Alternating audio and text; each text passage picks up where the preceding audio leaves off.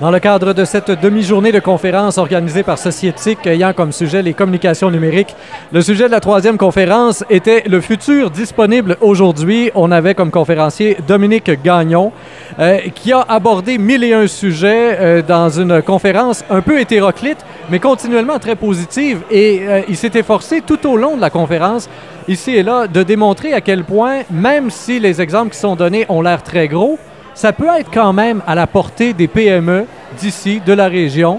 C'est souvent des investissements de quelques milliers, dizaines de milliers de dollars, alors qu'on pourrait s'attendre à ce que ça coûte des centaines de milliers, voire des millions.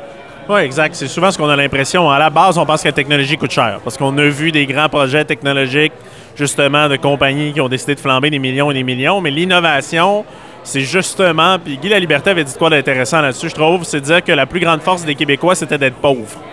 Parce que quand tu arrives à Las Vegas, tu as des budgets illimités, être créatif, c'est facile. Quand tu arrives au Québec avec des petits budgets, 10 000, 15 000, puis que là, tu dis, il faut que j'innove, faut que je fasse quelque chose, c'est généralement là que tu vas trouver les meilleures idées. Donc, on est capable aujourd'hui, avec des petits budgets, de réfléchir puis de s'améliorer. Puis c'est surtout les business qui ont des petits budgets qui ont besoin aujourd'hui d'innover. Alors, il y a quelques années à peine, vous étiez dans la région et un peu partout au Québec en conférence vantant les mérites des codes QR. Vous avez évoqué ça en début de conférence. Le code QR, on est un peu passé à côté au Québec euh, à cause de plusieurs mauvaises utilisations. Mais là, maintenant, ce que vous présentez finalement et ce qui ressortait à, tout bout de champ dans votre conférence, c'est les puces. Des puces, il y en a déjà pas mal et il va en avoir encore plus. Des puces qui permettent de tracker, comme on dit en anglais, donc de suivre pas à pas le client lorsqu'il est chez vous, mais même lorsqu'il est chez eux finalement. D'une certaine façon, on est capable de le traquer sur le web, on est capable de le traquer en boutique. Puis en effet, on a peur, c'est Big Brother, c'est dangereux, mais il faut s'enlever aussi cette peur-là. Le but de tout ce marketing-là ou ces opérations-là, c'est juste d'offrir un marketing plus personnalisé. Moi, quand je vais aller chez Metro prochainement, puis qu'ils vont tellement savoir je suis qui, ils vont me dire Dominique, tu devrais acheter tel steak, tel truc, tel truc, puis je vais sauver 8 minutes je vais être plus heureux. Donc, c'est vraiment ça qu'on souhaite faire avec ces puces-là. Ça peut aller loin. Comme là, pas en Australie, j'avais vu une étude où c'était même rendu que tu pouvais te la faire intégrer dans ton bras pour payer dans un bar. Donc, il va y avoir des dérapages, il va y avoir, c'est sûr et certain, une commission sur la sécurité des puces. Bon, on va s'en aller vers là, mais en bout de ligne, ce qu'on voit actuellement, puis les, travaux, les travaux qu'on fait, c'est que ça augmente la performance, puis ça rend les consommateurs plus heureux de base. Un des exemples que vous avez donné et euh, qui, a, euh, qui, a, fait écarquiller les yeux finalement au moment où vous avez dit, c'est quelque chose qui a coûté à peu près 25 000 au magasin. On parle d'un magasin de vêtements qui a installé un miroir intelligent qui suggère finalement des combinaisons possibles. Exactement. En fait, c'est le concept du web. On repart toujours de dire que ce qu'on veut, c'est que le client en magasin se sente sur un site web. Et c'est très, très. Cet exemple-là donne que c'est faisable. C'est ce qu'on aime en ligne. Si je clique sur un produit, le site web dit Hey, avec ce produit-là, tu pourrais peut-être acheter la cravate puis les bas. Parce qu'on sait que les marges bénéficiaires sont toujours meilleures sur les produits dérivés ou les, les deuxième ou troisième ventes. Donc, on fait la même chose. On arrive devant le miroir, il y a une puce dans le gilet. Une puce est attachée à ce qu'on appelle un SKU. Donc, euh, le SKU va permettre de dire c'est le veston de telle marque, de telle couleur, de telle grandeur.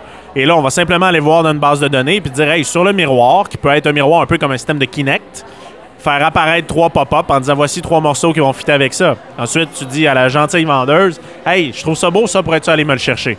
Tu pourrais même éventuellement cliquer dessus que ce soit automatisé. Sans voir un à la vendeuse, la première qui te la porte va gagner des points parce qu'elle a été plus vite que les autres.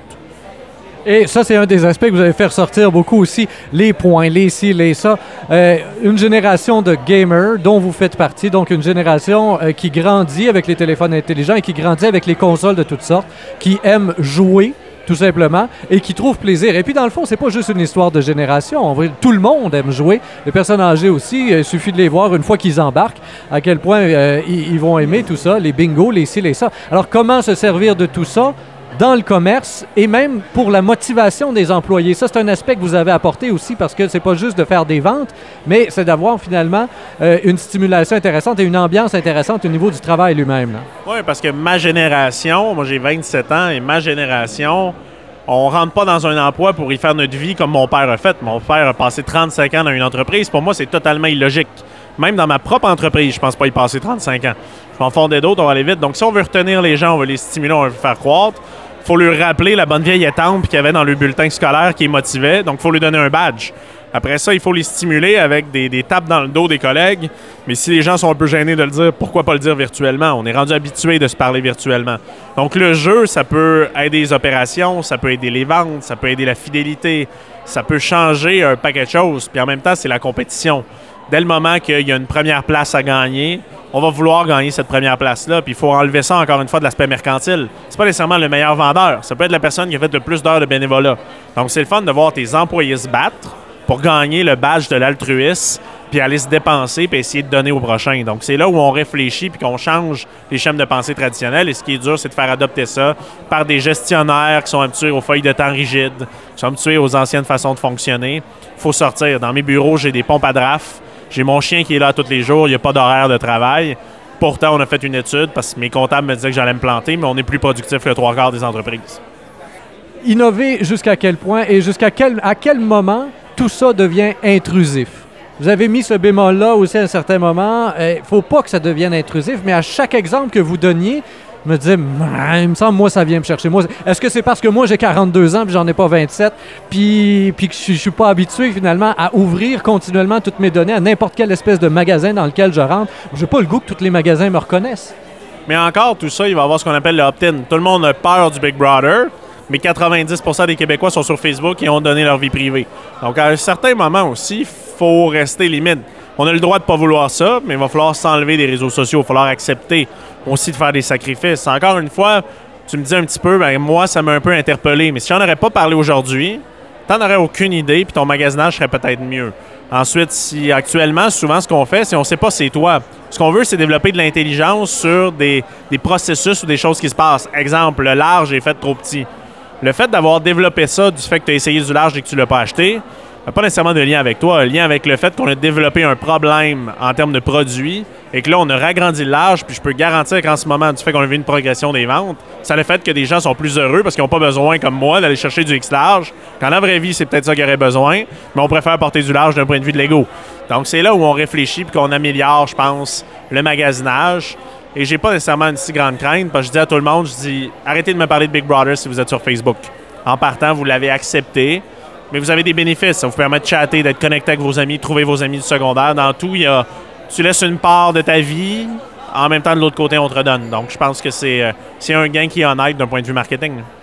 Et pour conclure, euh, une des choses aussi qui était assez euh, appréciable dans votre conférence, c'est la diversité des milieux que vous avez touchés. Ça fait quelques fois qu'on évoque le vêtement, la nourriture. Vous avez parlé même de remorques. Alors, souvent, quand on parle euh, de, web et puis de site web et puis d'applications, de, SMS ou quoi, que ce soit, on a l'impression que c'est pour les compagnies comme Apple, Microsoft ou autres, alors qu'au final, peu importe le domaine dans lequel on se retrouve, ça peut être utilisé. L'innovation, c'est partout. Hein. Le domaine médical est un bon exemple. Une euh, campagne s'est faite il y a quelques années pour aider les jeunes qui avaient le cancer. Les jeunes, quand ils ont le cancer, on leur demande de remplir un formulaire à chaque jour pour dire comment ils se sentent. Et ça permet de traquer en fonction des médicaments qu'ils ont su, est-ce que ça leur fait du bien ou pas? Avant, c'était papier, ça frustrait les jeunes. Là, on a développé une campagne qui s'appelle le Police Squad. Et ce que ça fait, c'est qu'on a rattaché à ça du jeu. Donc, le jeune, il le fait sur un mobile aujourd'hui. Et à chaque fois qu'il dit comment il se sent, il y a un policier à la fin en capsule vidéo qui lui dit Félicitations, shérif, tu viens de gagner le badge du shérif et tu es en train de réussir à découvrir qu'est-ce qui te fait mal et on va atteindre notre objectif ensemble.